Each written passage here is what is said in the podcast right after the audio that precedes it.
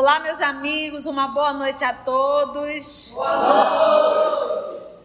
Muito bem, que alegria, que vibração gostosa. Hoje é exatamente 14 de fevereiro de 2023, estamos nós reunidos para estudarmos a obra O Livro dos Espíritos. Nós estamos já no livro segundo do Livro dos Espíritos, nós estamos falando de mundo espiritual, que depois vai ser aprofundado no livro dos médios.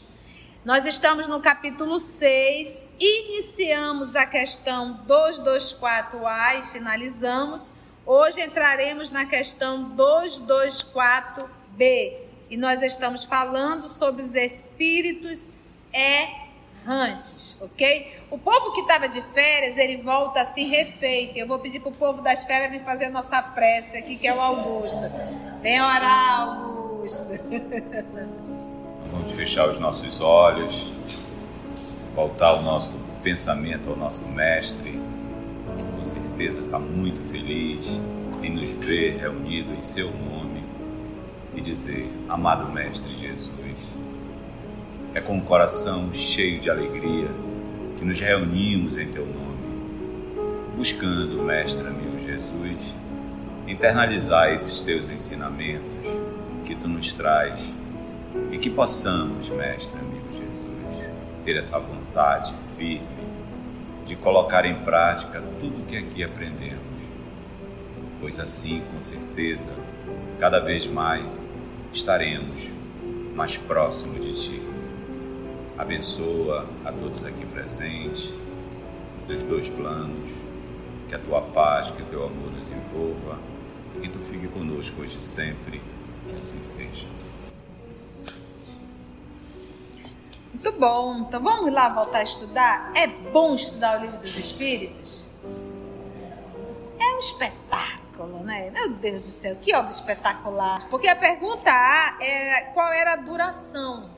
E lembrando, volta a relembrar, a resposta dos espíritos não é direcionada à Terra. A gente não pode pensar assim, porque as leis que regem, ela não rege só a Terra, rege o universo inteiro. Então são leis universais. Então, quando ele fala do processo da reencarnação, ele está falando de uma forma universal. Então pode demorar alguns segundos, pode demorar séculos. E a gente já aprendeu aqui que quando se fala de mundo superior, a reencarnação é quase de imediata. Por quê? Porque eles não têm uma vida material grosseira.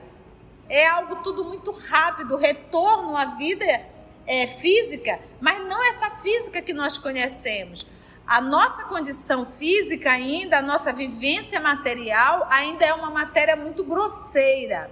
A nossa matéria ela está muito próximo dos animais, não tem diferença. A gente come, o animal também come. A gente respira e também respira. A gente faz número um e número dois, eles também fazem. Eles procriam, procriam. não tem diferença. Então, nossa forma orgânica ainda está muito próximo da animalidade. Se aqui entre nós não existe nenhum espírito superior missionário, né? Desculpa se houver algum. Caso não haja nenhum espírito missionário aqui, é porque nós somos espírito que está de comum acordo com o corpo que está estagiando.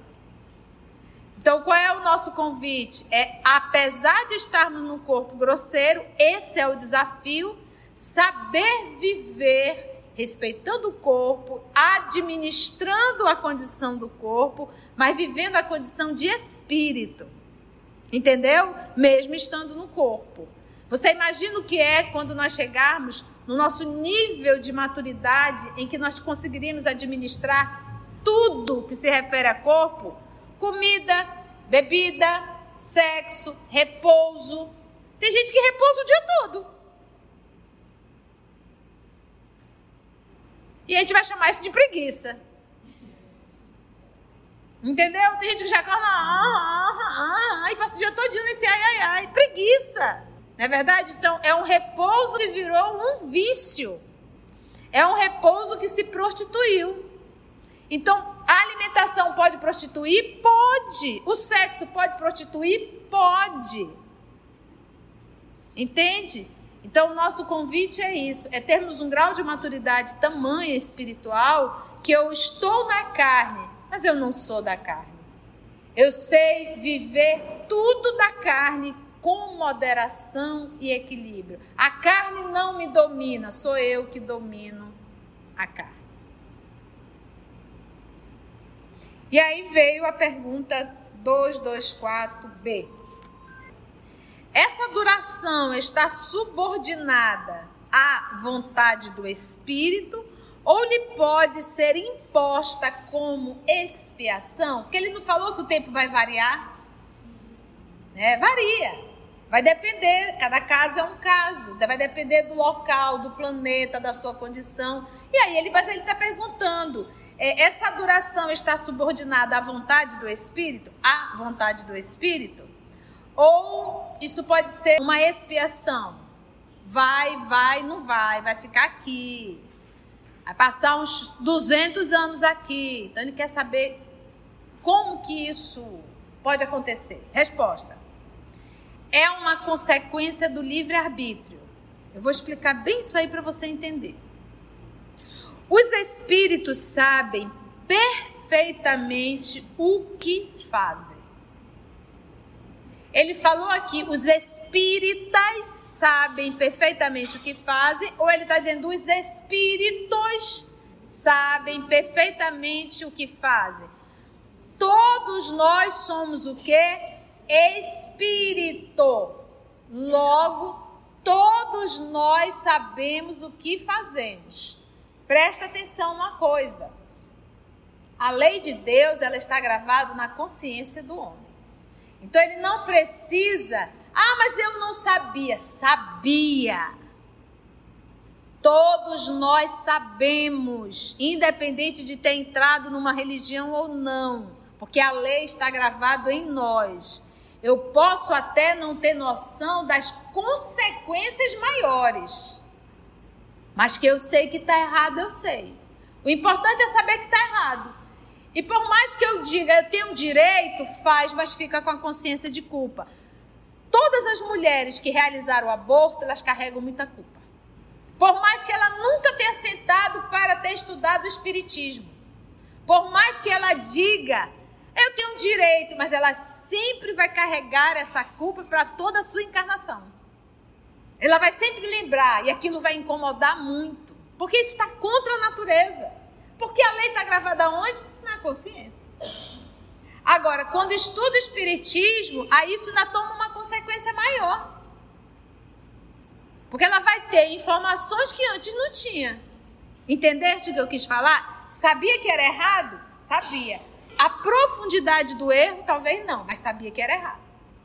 Porque a lei de Deus está gravada na consciência. Matar alguém, porque o, o, aborto é o assassinato também, isso é um fato. Mas matar alguém que já está ali com seus 30, 40, 50 anos, é preciso sentar numa igreja para saber que não se deve matar? Está na lei, está dentro de nós. É uma consequência do livre arbítrio. Os espíritos sabem perfeitamente o que fazem, mas para alguns é também uma punição imposta por Deus. Então, pode ser o livre-arbítrio escolher? Pode. E pode ser também uma, uma punição. Punição, gente. Não fica chateado com a palavra, não. Mas quando fala em Deus pune, não vai humanizar Deus mostra isso como uma lei. E por que, que é uma punição? Não é que seja um mal para a pessoa, é que para ela, ela vê aquilo como uma punição. Tu entende? Dependendo do de onde você está olhando, para Deus é correção. Por exemplo, quando o pai pune um filho, para o pai é o quê? Um ato de ódio ou de amor? O que, que o pai quer fazer? Quer educar ou deseducar? Educar. E para o filho, o que, que é? É um ato de ódio do pai. Meu pai me odeia, né? Eu vou crescer, eu vou embora daqui, eu não quero viver contigo, não é assim? Somos nós.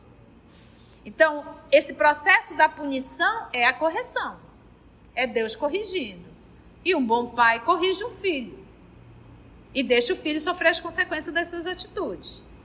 Então, o pai avalia o que é melhor para o filho. Qual é o melhor para esse espírito? Volta.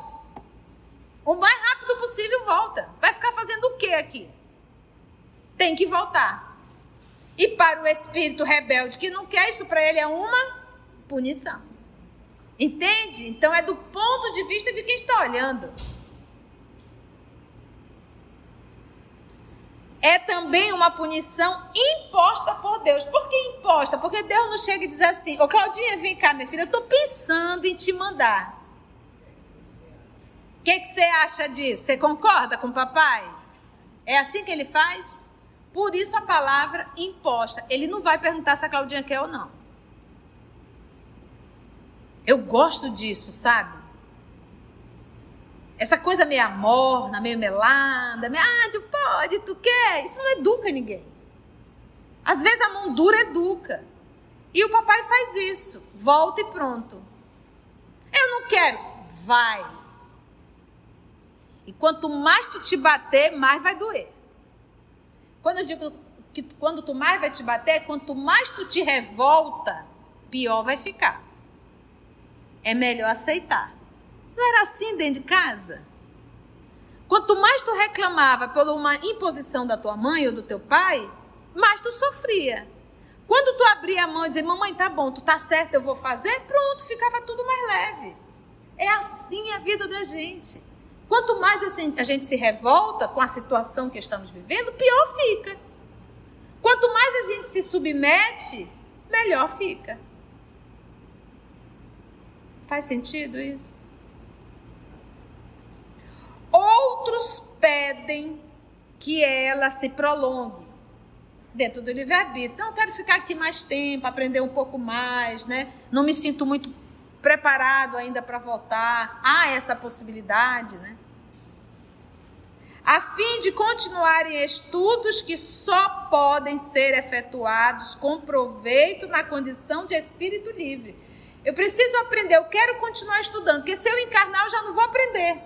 Não isso que eu quero aprender aqui, e eu só consigo aprender lá no mundo espiritual. Então ele solicita. Então a gente percebe que existe aí um propósito.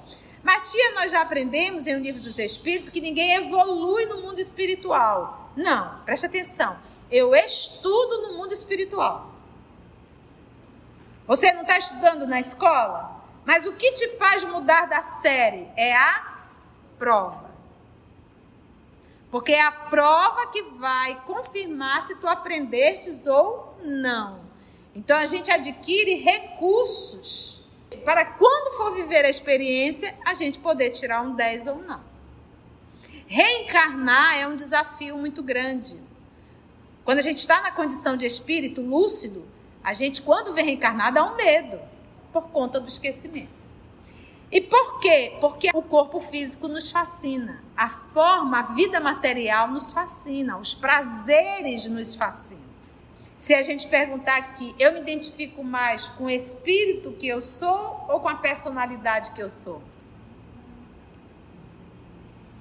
Você se identifica mais com o espírito que você é ou com a personalidade que você é? A gente tem até dificuldade de nos vermos como espírito. Entende? Ficou alguma dúvida da 2224A? Então pode ser uma imposição? Pode. Pode ser uma escolha do espírito? Pode. Pode ser um processo de expiação? Pode. Vamos pegar o livro Os Mensageiros, que nós estamos estudando, que está no nosso canal. Nós tínhamos quase dois mil espíritos lá junto do espaço do Alfredo, ali, quase dois mil espíritos em macas, em sonos profundo, mas não eram sonos repouso, era de perturbação. Desses 1980, através da prece de Ismária, quantos se levantaram e saíram o quê? Correndo, desesperados. Essas pessoas terão condições de reencarnar, de, de escolher, ah, eu quero reencarnar? Não. Espíritos superiores é que vão administrar. E muitos dali reencarnam. Entende? 225. A erraticidade. Erraticidade é o período que o espírito fica aguardando para uma nova reencarnação. Se ele não precisa mais reencarnar, ele deixa de estar na erraticidade e aí ele passa a estar na eternidade. Então, se está na erraticidade, tem uma etiqueta: espírito em processo de burilamento. Se não precisa mais estar na erraticidade, espírito eterno. Vive na eternidade. E aí, tia, que, meus irmãos, a eternidade tem lições que a gente nem idealiza. As nossas lições aqui ainda são primárias. Dói quando a gente pensa isso, mas é para que a gente possa entender. As nossas lições aqui ainda é infantil. É de aprendermos a nos relacionarmos uns com os outros. É essa a nossa lição, que nós estamos há milênios e a gente não dá conta de aprender. Aprende a viver um com o outro, menino. Largue de ser briguento. É isso. Aprende a compartilhar, que coisa egoísta, tudo para ti. É essas lições. Tá bom? 225. A erraticidade é, por si só, um sinal de inferioridade dos espíritos. Que a gente acabou de aprender o quê? Que a erraticidade está aguardando uma nova reencarnação. Aí o professor perguntou: olha, um momento. A erraticidade, ela é por si só um sinal de inferioridade dos espíritos? Aí você pergunta: um espírito superior, ele precisa reencarnar? Precisa! Superior, ele ainda precisa reencarnar. Quando é que o espírito deixa? Quando ele chega ao nível máximo de espírito puro. Escala espírito, primeira ordem, segunda ordem e terceira ordem. Nós estamos na terceira, o superior está na segunda, o espírito puro é classe única. E lá está bem claro, não precisa mais reencarnar. A experiência dele agora é outra. Não tem mais nenhuma necessidade de lidar com a matéria grosseira, com nada de material. Porque mesmo os espíritos que estão reencarnando em Júpiter, que já é uma matéria muito, muito menos grosseira, ainda assim, Júpiter, eles estão lidando com uma matéria, uma matéria mais sutil, mas ainda estão lidando com matéria. Então, é um espírito superior. Quando você chega ao nível de um espírito puro, você não precisa ter contato mais com nada de ordem material. E o espírito puro ainda é inferior a um espírito crístico. Jesus é um espírito puro, já está além. Ele é um Cristo. Agora você imagina o que é um, Cristo se vestir desse corpo físico? Aí me vem um doidinho perguntar se Jesus teve casamento com Madalena, que Jesus se apaixonou por Madalena, aí é para acabar. Uma pessoa que faz uma pergunta dessa não tem absolutamente nenhuma noção de escala espírita. E ainda que, mas Jesus não estava no corpo fluídico, tu acha o quê? Que essa crença de dizer que Jesus estava no corpo fluídico, isso ainda não nos dá uma justificativa para dizer, ah, mas Jesus não estava no corpo grosseiro, né? Esteve sim, mas o corpo não tem nenhuma influência sobre ele. Entendeu? É isso que a gente tem que entender. Se ele quiser levitar com o corpo, ele levita. É um Cristo. Ficou claro isso? Lembra que ele é médium de Deus. Jesus estava aqui no corpo, mas ele via tudo. Tudo.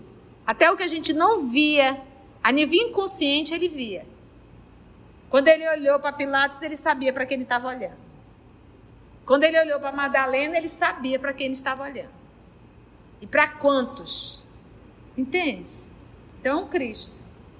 Então, por isso ele diz assim: erraticidade é sinônimo de inferioridade? Ele diz não pois há espíritos errantes de todos os graus, inclusive superior.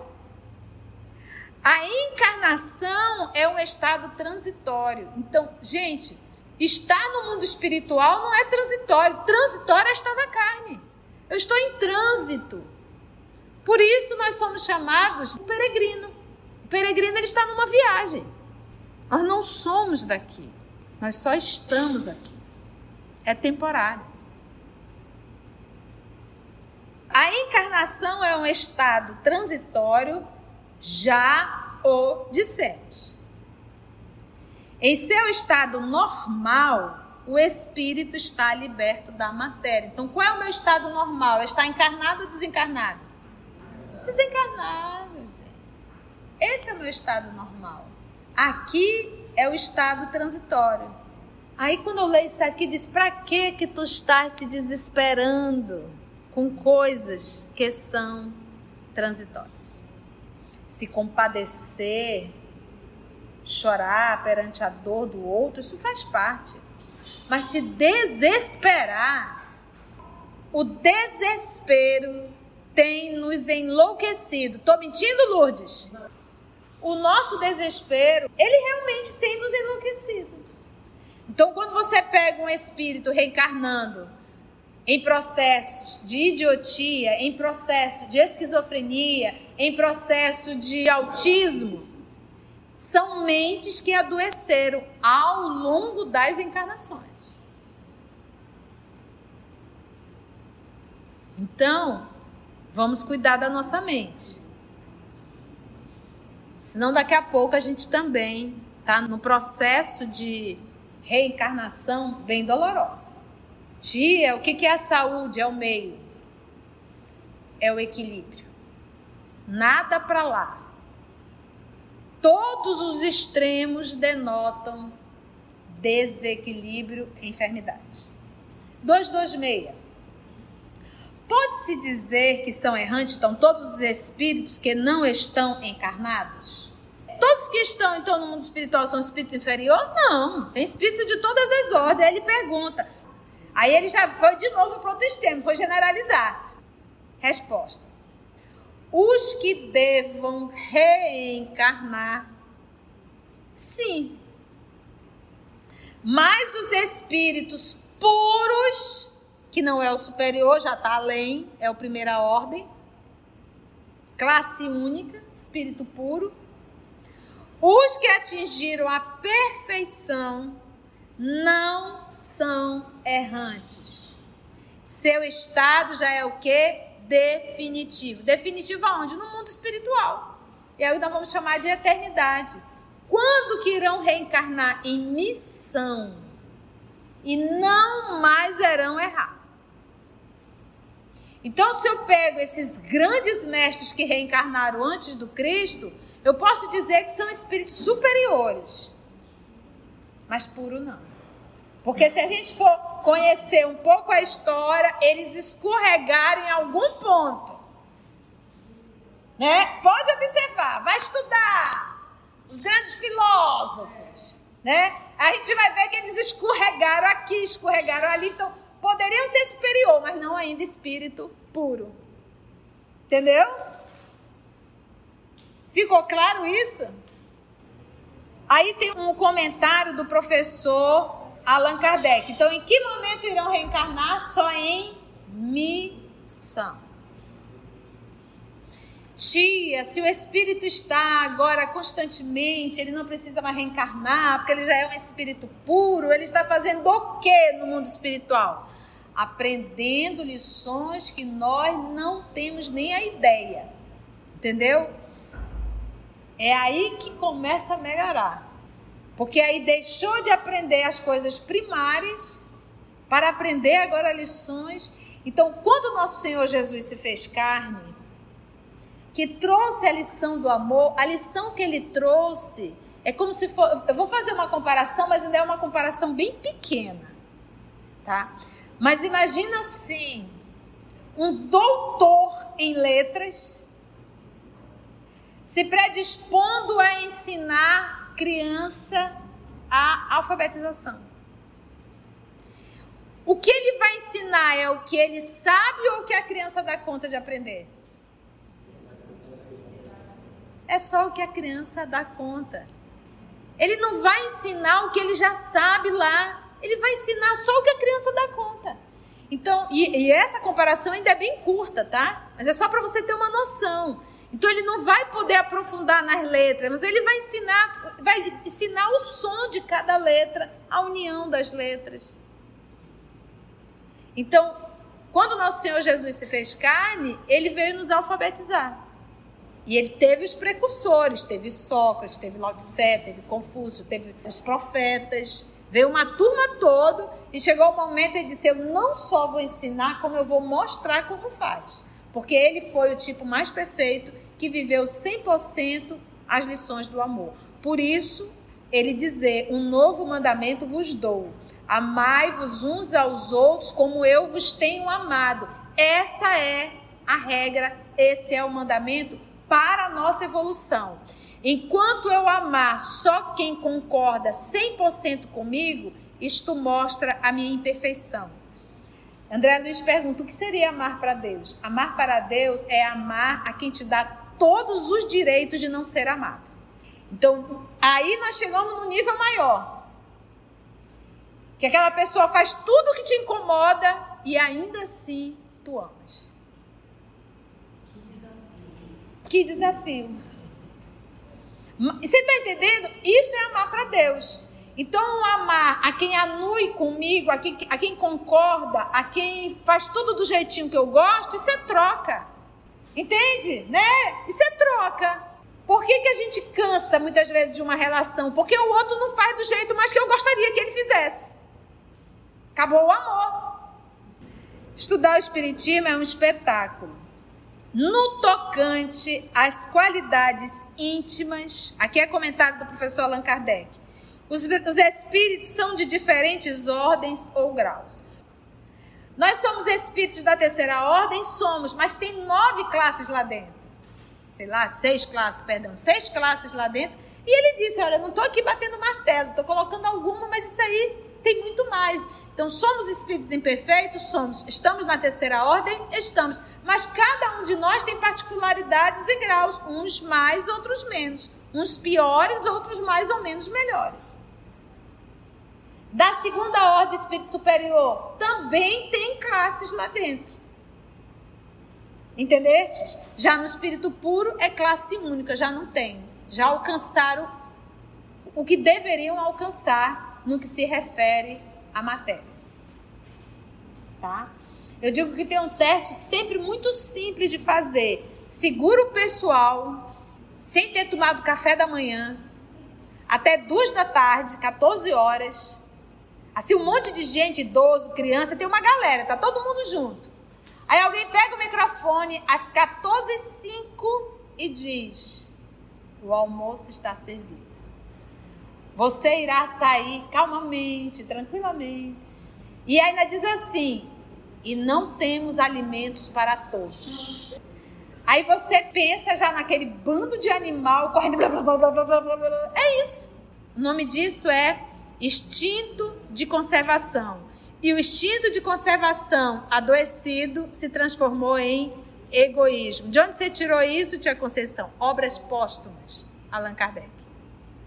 O egoísmo é o instinto de conservação prostituído.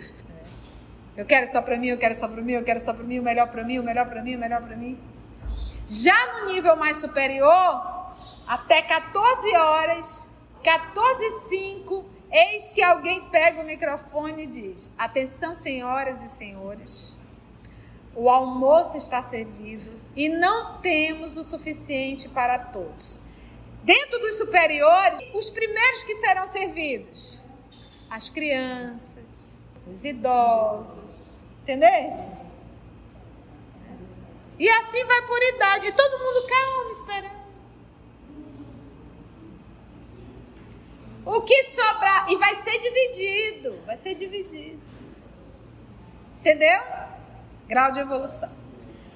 No tocante às qualidades íntimas, os espíritos são de diferentes ordens ou graus pelos quais vão passando sucessivamente. Mas é algo que a gente tem que realmente se autoavaliar, porque tem pessoas que dá meio dia fica num humor insuportável.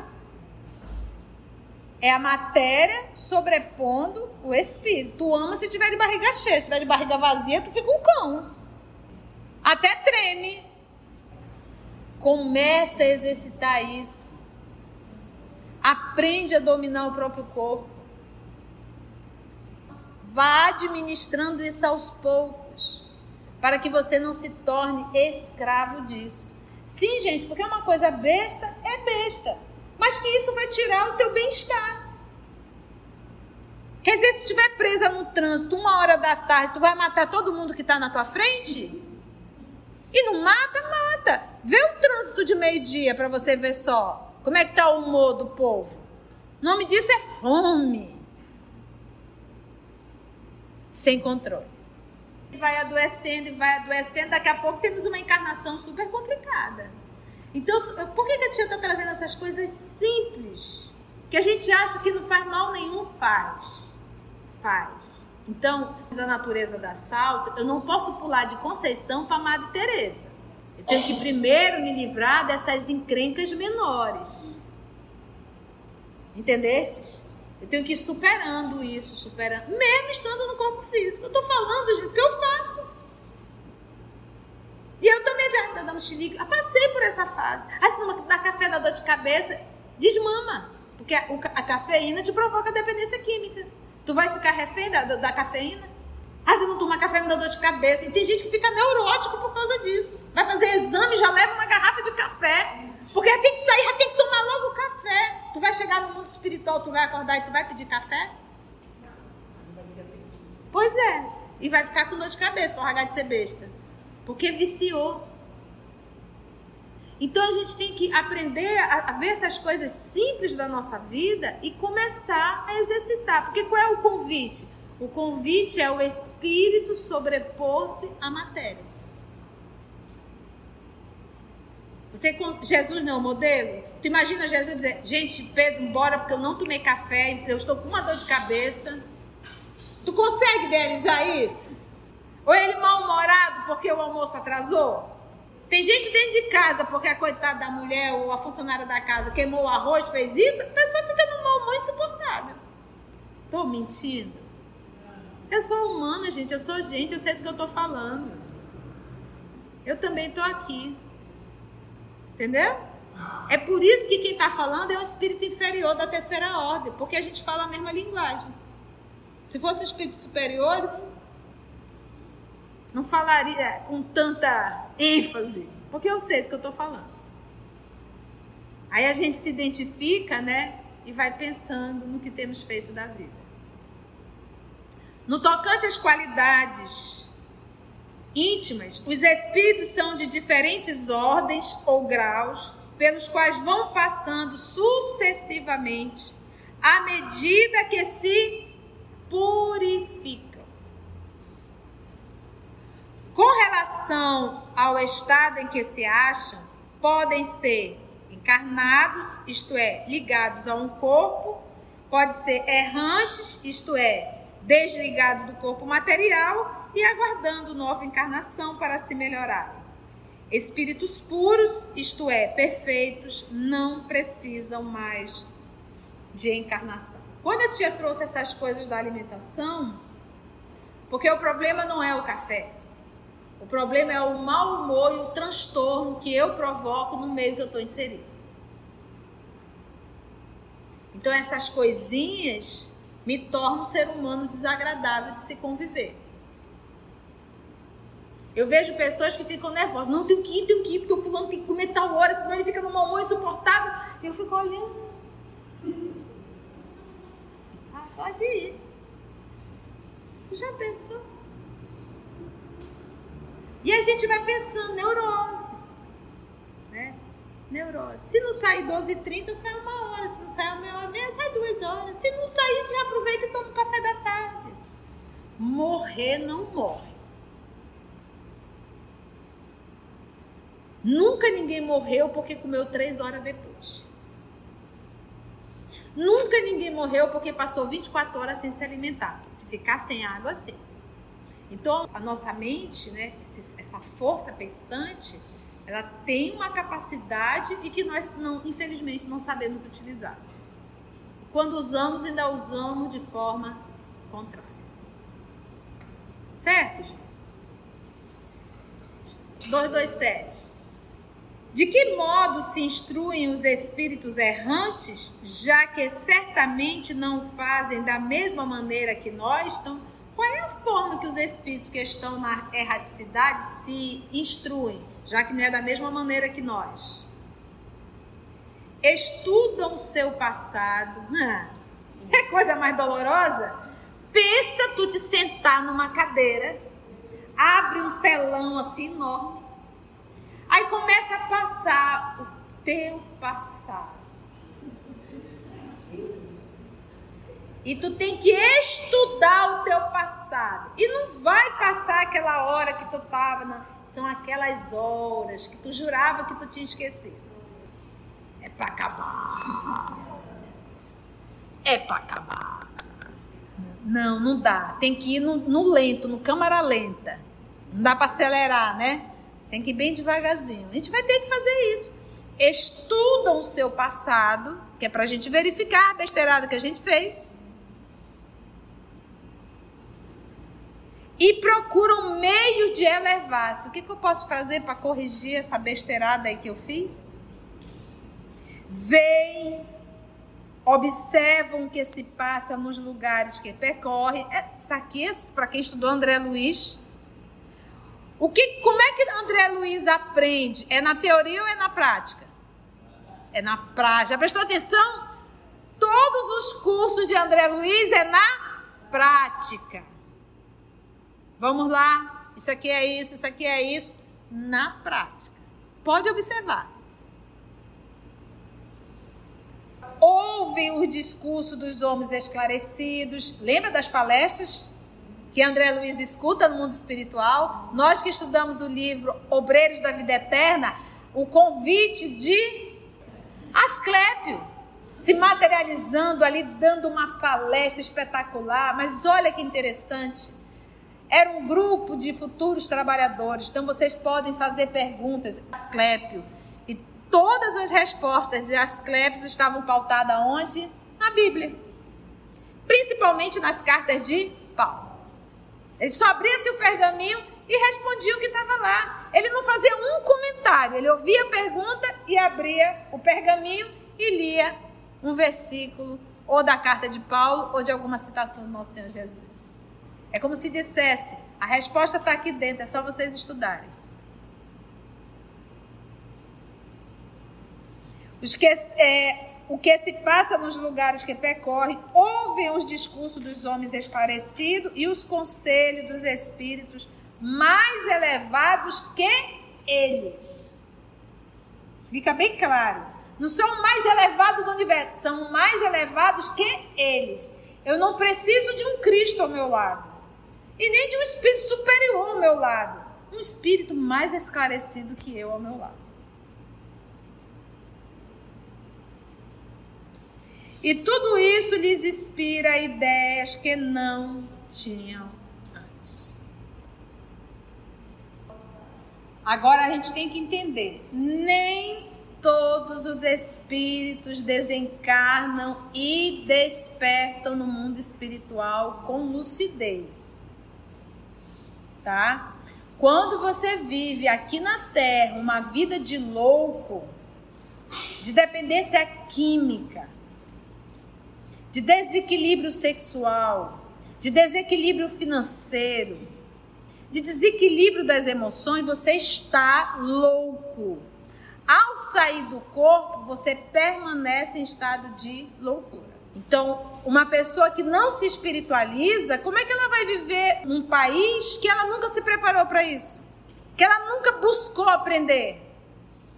Então a primeira coisa é dizer, tô doido, porque eu tô aqui, eu tô vendo o que está acontecendo, que não, não, não, porque ela não consegue idealizar o mundo espiritual. Então vai ter muita dificuldade de se adaptar àquilo que ela não conhece, porque gente, nós que já participamos de reunião mediúnica, que já estudamos um tantinho, é muito difícil para quem nunca estudou espiritualidade se ver no mundo espiritual, se sentir e aceitar que está morto. E a pessoa desencarnada, ela não mudou em nada, não muda nada, gente, nada.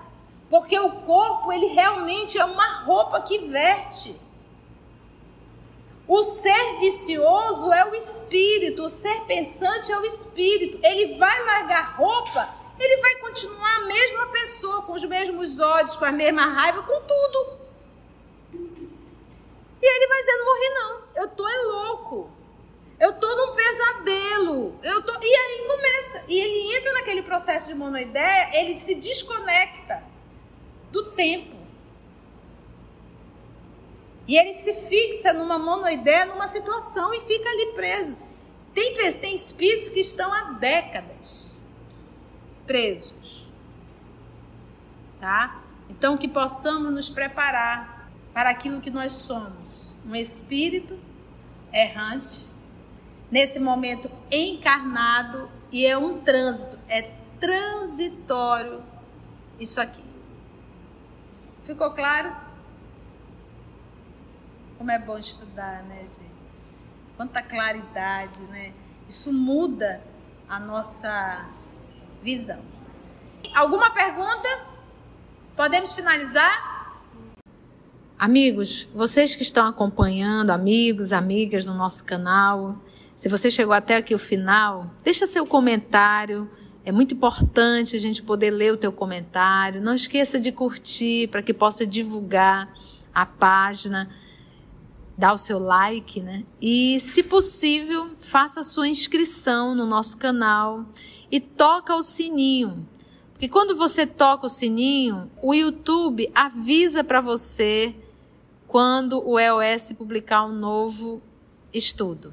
Então, receba um grande abraço da família OS Manaus.